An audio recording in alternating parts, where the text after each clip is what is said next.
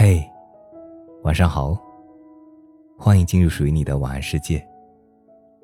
我是大吉。今晚给大家讲的故事是啄木鸟大夫的诊所。在黄昏时分，棕熊爷爷非常喜欢在森林里散步。今天散步的时候，他的两个小孙子，棕小小和棕大大，都要跟着爷爷。爷爷说。好吧，让我们一起去欣赏树林里的黄昏景色吧。秋天到了，这是树林最美的季节。一些树叶在树枝上沙沙地歌唱着，另一些树叶呢，在熊爷爷和他的孙子们的脚下沙沙地响着。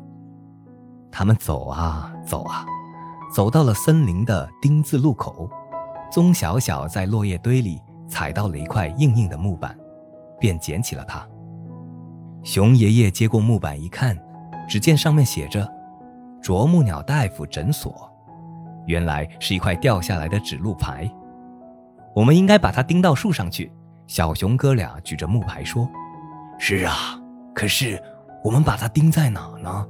这里可是丁字路口啊。”熊爷爷说：“这事儿真让人犯愁。”有了。宗小小突然叫了起来：“我们不是三个人吗？”妙极了，熊爷爷说：“你是说我们三个分头去探探路，走一下是吗？”于是，爷孙三个，一个朝前，一个朝左，一个朝右，分头走去。当夕阳收起最后的余晖时，熊爷爷和他的孙子们走了回来。宗小小说。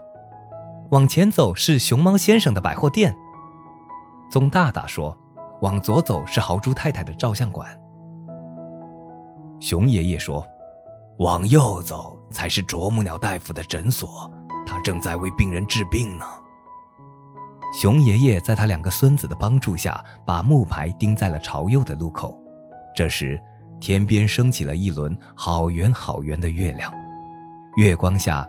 他们三个瞧着树干上高高挂着的那块牌子，“啄木鸟大夫诊所。”这个故事告诉我们，熊大和熊二真是很善良呢。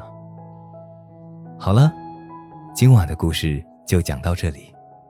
我是主播大吉，感谢您的收听，晚安，好梦。